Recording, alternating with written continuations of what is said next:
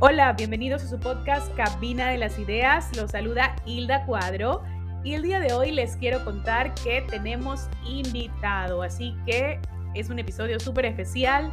Hoy nos vienen a hablar acerca del liderazgo y para eso he invitado a alguien que sé que está trabajando constantemente en este tema y viene haciéndolo por varios años con sus equipos de trabajo y también con diferentes personas a las que ha podido ayudar. Entre esas, yo, porque he sido parte de sus programas de estudio, de sus mastermind, quiero contarles que viene a conversar con nosotros Vanessa Peña. Vanessa eh, tiene una maestría en Administración de Empresas por la Universidad Federico Santa María. Es emprendedora y empresaria hotelera liderando equipos desde el año 2000. Vanessa también es coach en liderazgo, desarrollo de equipos y crecimiento personal, certificada por el equipo de John C. Maxwell. Ahora sí, vamos a la entrevista.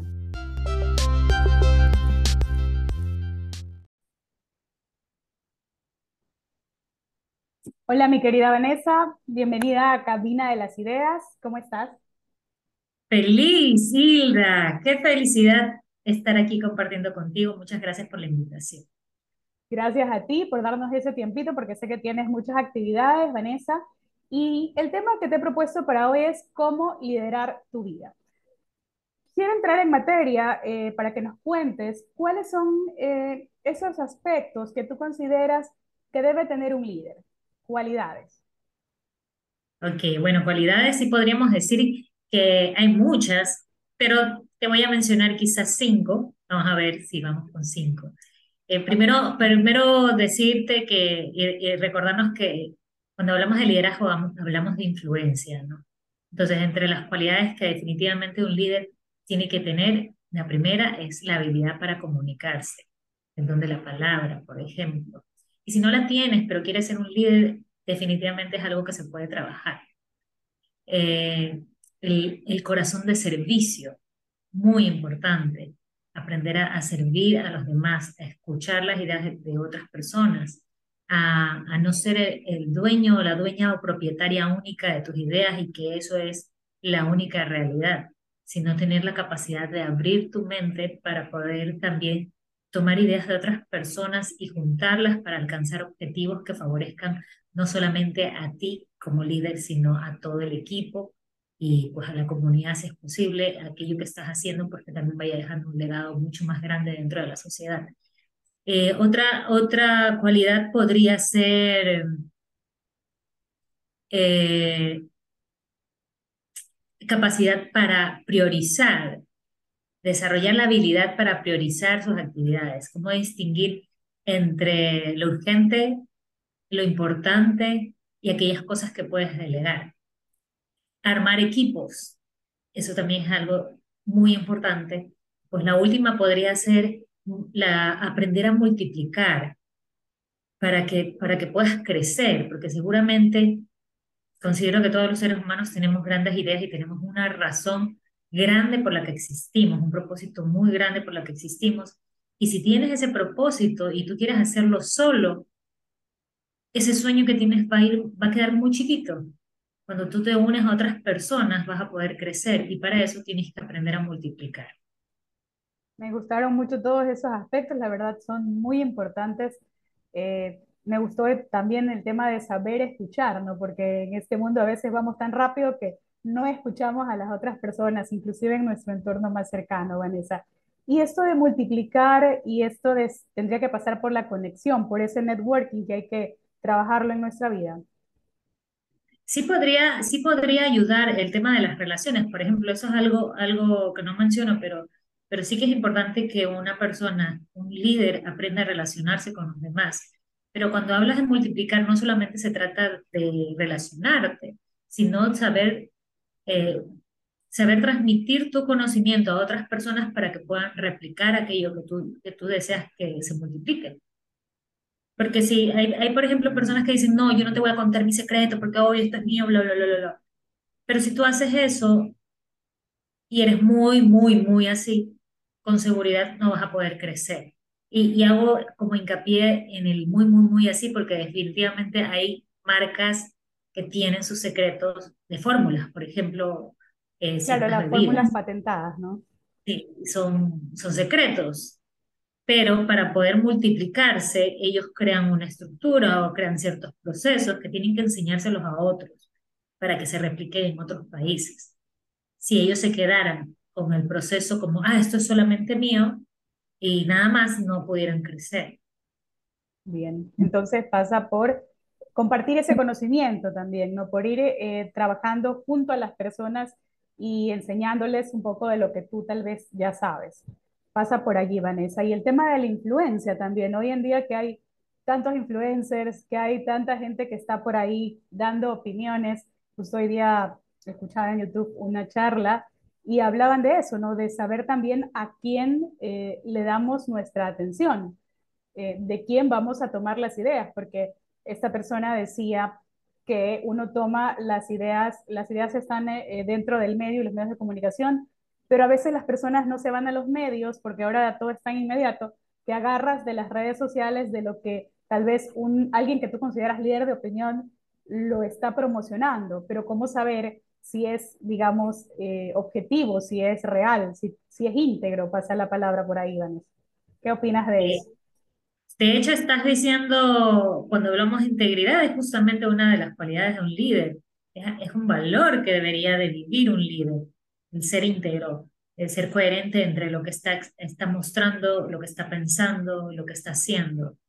Eh, es una cualidad. Eh, mientras ibas hablando, este, bueno, se me ocurrió otra idea, pero para concluirla de acá, lo de acá eh, en relación a los influencers. Creo que el nombre de influencers es algo que le hemos dado a las personas que en la actualidad eh, en las redes sociales tienen bastantes seguidores y que se comunican de cierta manera, ¿no? Eh, sin embargo, sin embargo, quizás no siempre es lo mismo que ser una persona de influencia, aunque sigue siendo una persona de influencia. El, hecho es, lo que te quería decir es que todos de alguna manera somos influencia para alguien más. No solo que aquella persona que tiene 250 mil seguidores es una influencer. Si vamos a hablar de influencer dentro de las redes, pues se verá, pero en realidad tú o cualquiera que nos esté escuchando, que tenga una cuenta en su Instagram, que tenga una persona, o que no tenga cuenta, porque ni siquiera necesitas tener una cuenta en las redes sociales para ser una influencia para otras personas. Siempre hay alguien que nos está observando, siempre hay alguien que nos admira, siempre, siempre. Hasta a veces uno no cree en lo que uno es, pero siempre hay alguien a quien tú inspiras a través de tu vida, a través de tus palabras, de tu comportamiento. Y por eso es que, eh, y eso lo converso mucho cuando doy charlas para los jóvenes, todos de alguna manera influenciamos a otros y al todos de alguna manera influenciar a otros, todos tenemos ese potencial de líderes. Aunque digamos, no, yo no soy líder, sí, hay alguien que te ve, quizás tú eres el líder de tu hogar, de tus amigos, de alguien, eres esa persona a quien yo seguiría. Ahora el tema es qué tipo de líder eres. Eh, si eres un líder basado en valores, en qué tipo de valores, qué haces con esa, con esos valores, eres íntegro.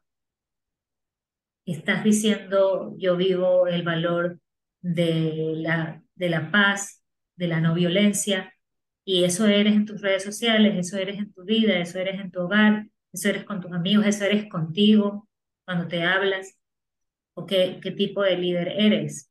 Cuando hablamos de liderazgo, ya lo mencioné hace un momento, es de influencia. Y alguien el otro día me decía, ay, yo, ¿usted va a dar una charla de liderazgo o de crecimiento personal?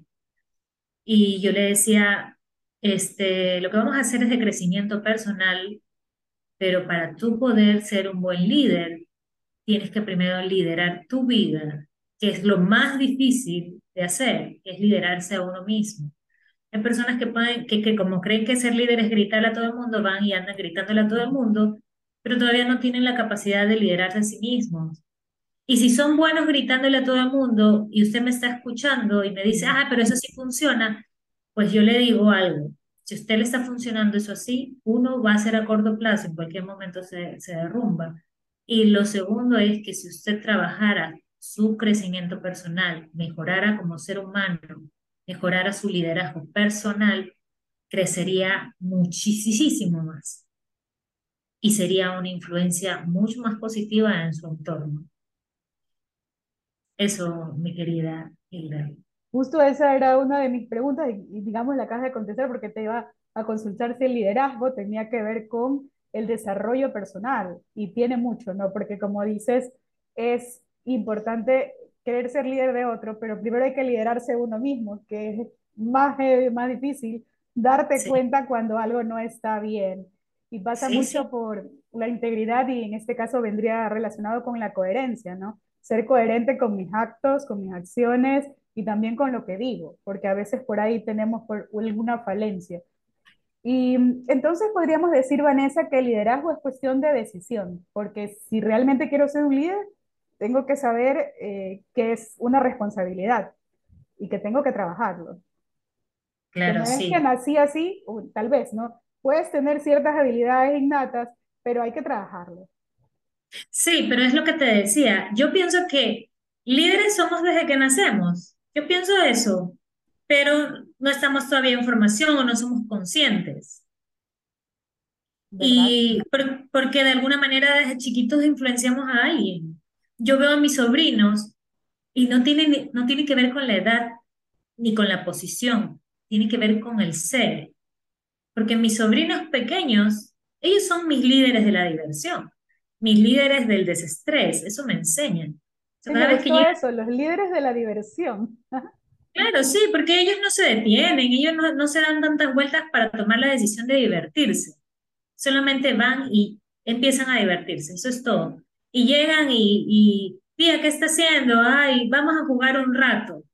Yo siempre les digo gracias por sacarme un rato de este espacio en el que yo estoy haciendo lo que amo hacer, sí, pero que también a veces estoy tan enfocada en esto, no hago pausas. Y la diversión te conecta con la parte creativa, refresca tu mente, te ayuda a respirar y oxigenarte para luego regresar con, con ideas mucho más frescas. Eh, entonces, yo desde ese punto de vista, yo pienso que, que líderes, hasta los más chiquitos, pueden influencian, de hecho, en sus padres también. ¿Verdad? A través de sus acciones. Cosa como que todo el tiempo estamos influenciándonos los unos de los otros. Eh, es una conexión constante. ¿Sabes qué te iba a decir hace un rato? Que estaba pensando una cualidad importante del líder es que tiene que aprender a que tiene que saber cambiar. Saber cambiar, o sea, adaptarse a los cambios. Adaptarse a los cambios. No, porque si no, supongamos que tiene una visión de algo, no funciona y se deprime. O no, la, todo me sale mal y bla, bla, bla, bla.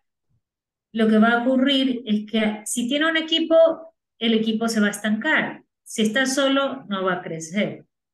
Y esos son los momentos en que el liderazgo personal sirve, porque es tu momento de pausa, es tu momento de reflexión, es tu momento de crecer, de ver, ok, cuál fue el error que pude cometer, qué pude, hacer qué pude haber hecho mejor, qué puedo hacer mejor en el presente, qué camino voy a tomar. Y esto que suena tan sencillo suele ser la parte más difícil de liderar, porque hay muchas personas que no están acostumbradas a observar sus pensamientos. No mirando hacia adentro, sino solo observan sus pensamientos sobre lo que el otro está, está haciendo. Ah, tal persona es eso, eso sí vieron. Esa persona es así, este de acá es asado, es que el gobierno es así. Pero esos pensamientos que estás echando hacia adelante, hacia afuera, son los pensamientos que luego en, en tu soledad también los usas para ti, para juntarte, porque son conceptos. Entonces ahí está la autoobservación, Vanessa. Así es, sí. Que es tan importante, ¿no? Porque aprendemos mucho a observar a los demás, pero a veces no nos evaluamos, autoevaluarnos también a nosotros mismos. Justo en esos momentos de quiebre, ¿no? Algo por ahí no va bien y hay que ajustar. Sí, así es.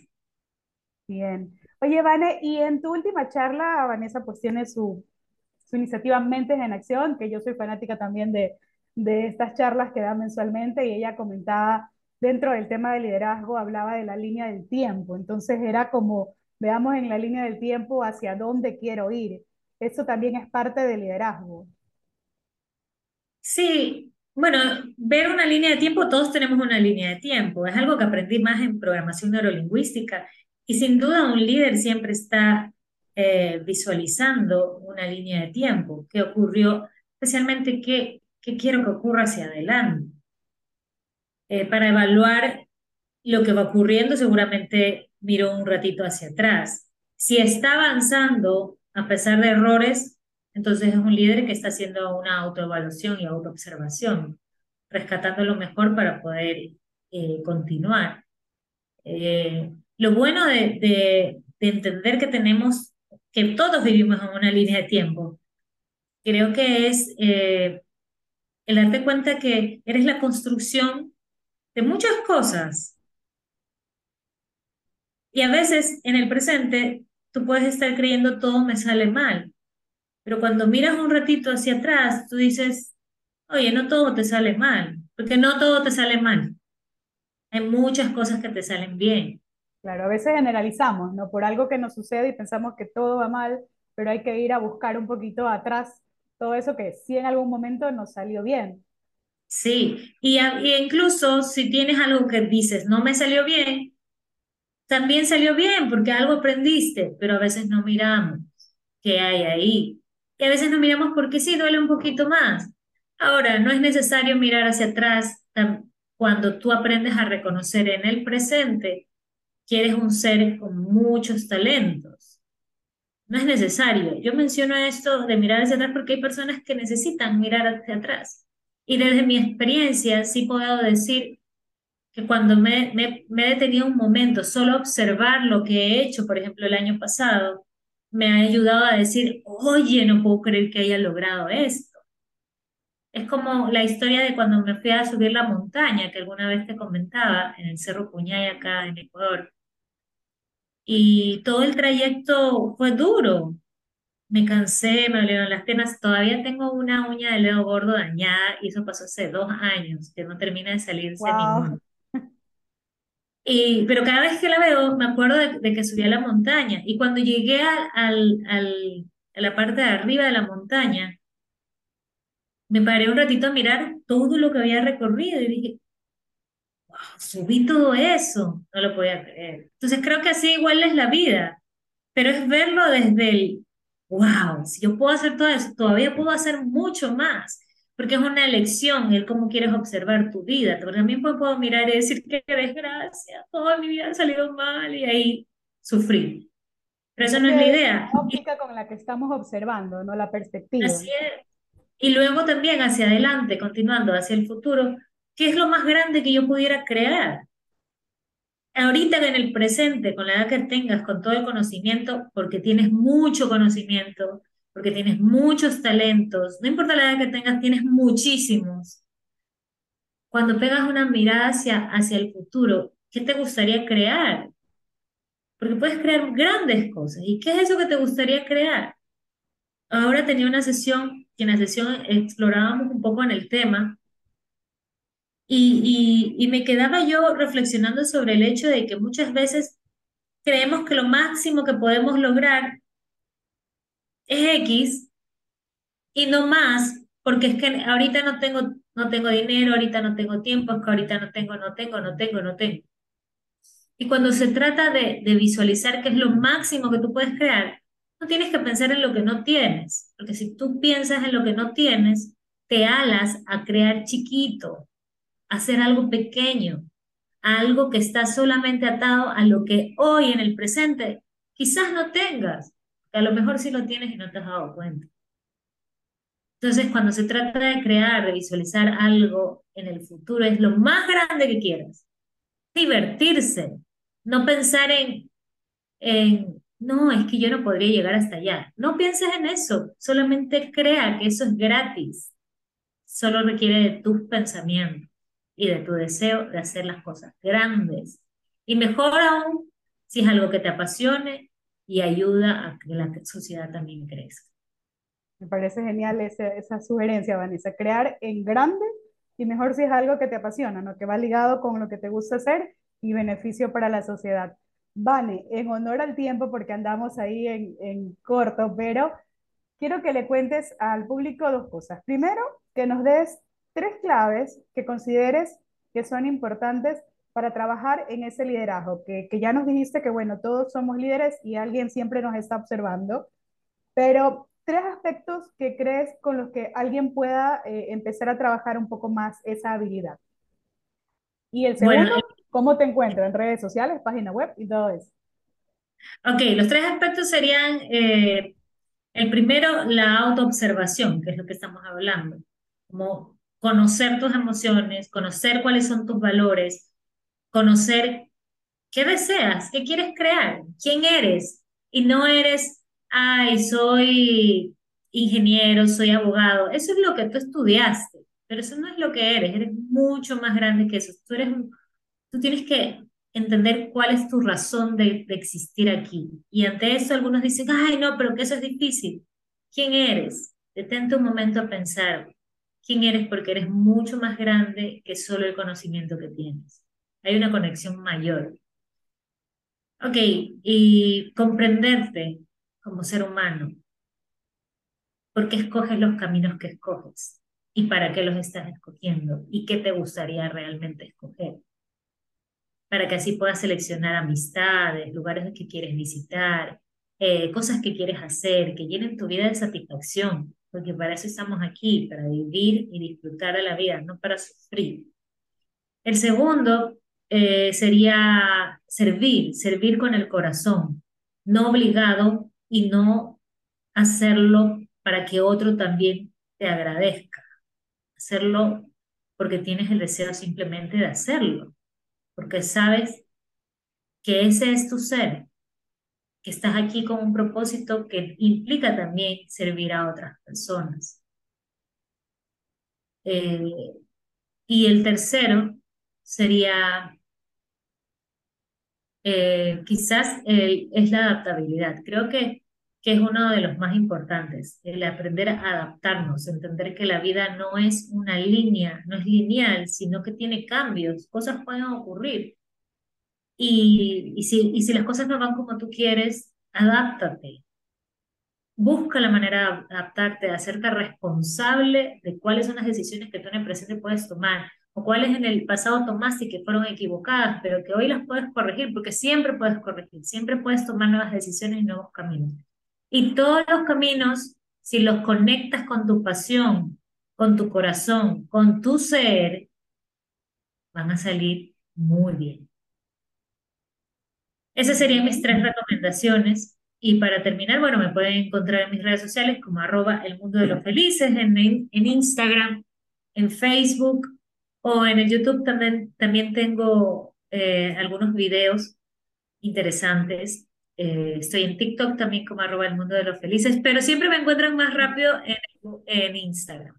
Aparte de quienes nos estén escuchando, invitarlos a Mentes en Acción, que es un evento, una iniciativa que hacemos todo, una vez al mes, al inicio del mes, en el Hotel Castel. Y bueno, todos, todos están invitados. En el Mundo de los Felices pueden enterarse de los eventos. Este mes de marzo, si es que esto lo escuchan en marzo, pues si lo escuchan después habrán otros. Pero este mes de marzo vamos a tener una charla especial para mujeres que se llama Secretos de Liderazgo Femenino. Está interesante esa charla, ¿ah? Secretos de Liderazgo Femenino, ya me gustó, ya me anoto yo. Pero entonces, Vane, las claves por ahora, bueno, son varias, pero ya nos dijo que es observación, ¿no? Conocernos, saber hacia dónde vamos. Eh, también eh, eh, pasaba por el tema de, ya se me escaparon a mí, establecer, bueno, tus prioridades, ¿no? Hacia dónde te vas a dirigir. El tema del servicio, de, de tener ese corazón bueno de querer servir y tener también tu propósito y tu misión en la vida, ¿verdad? Y no sé si se me escapa alguno, Vane, pero luego. Es el aprender a adaptarnos, Ah, ser responsables de nuestras acordé. acciones. Adaptarnos a esos cambios porque la vida es un cambio constante, siempre se está moviendo la vida. Y entonces encuentran a Vanessa Peña en arroba el mundo de los felices en Instagram, ¿verdad? En Facebook y ahora también tiene TikTok, ya me ganó.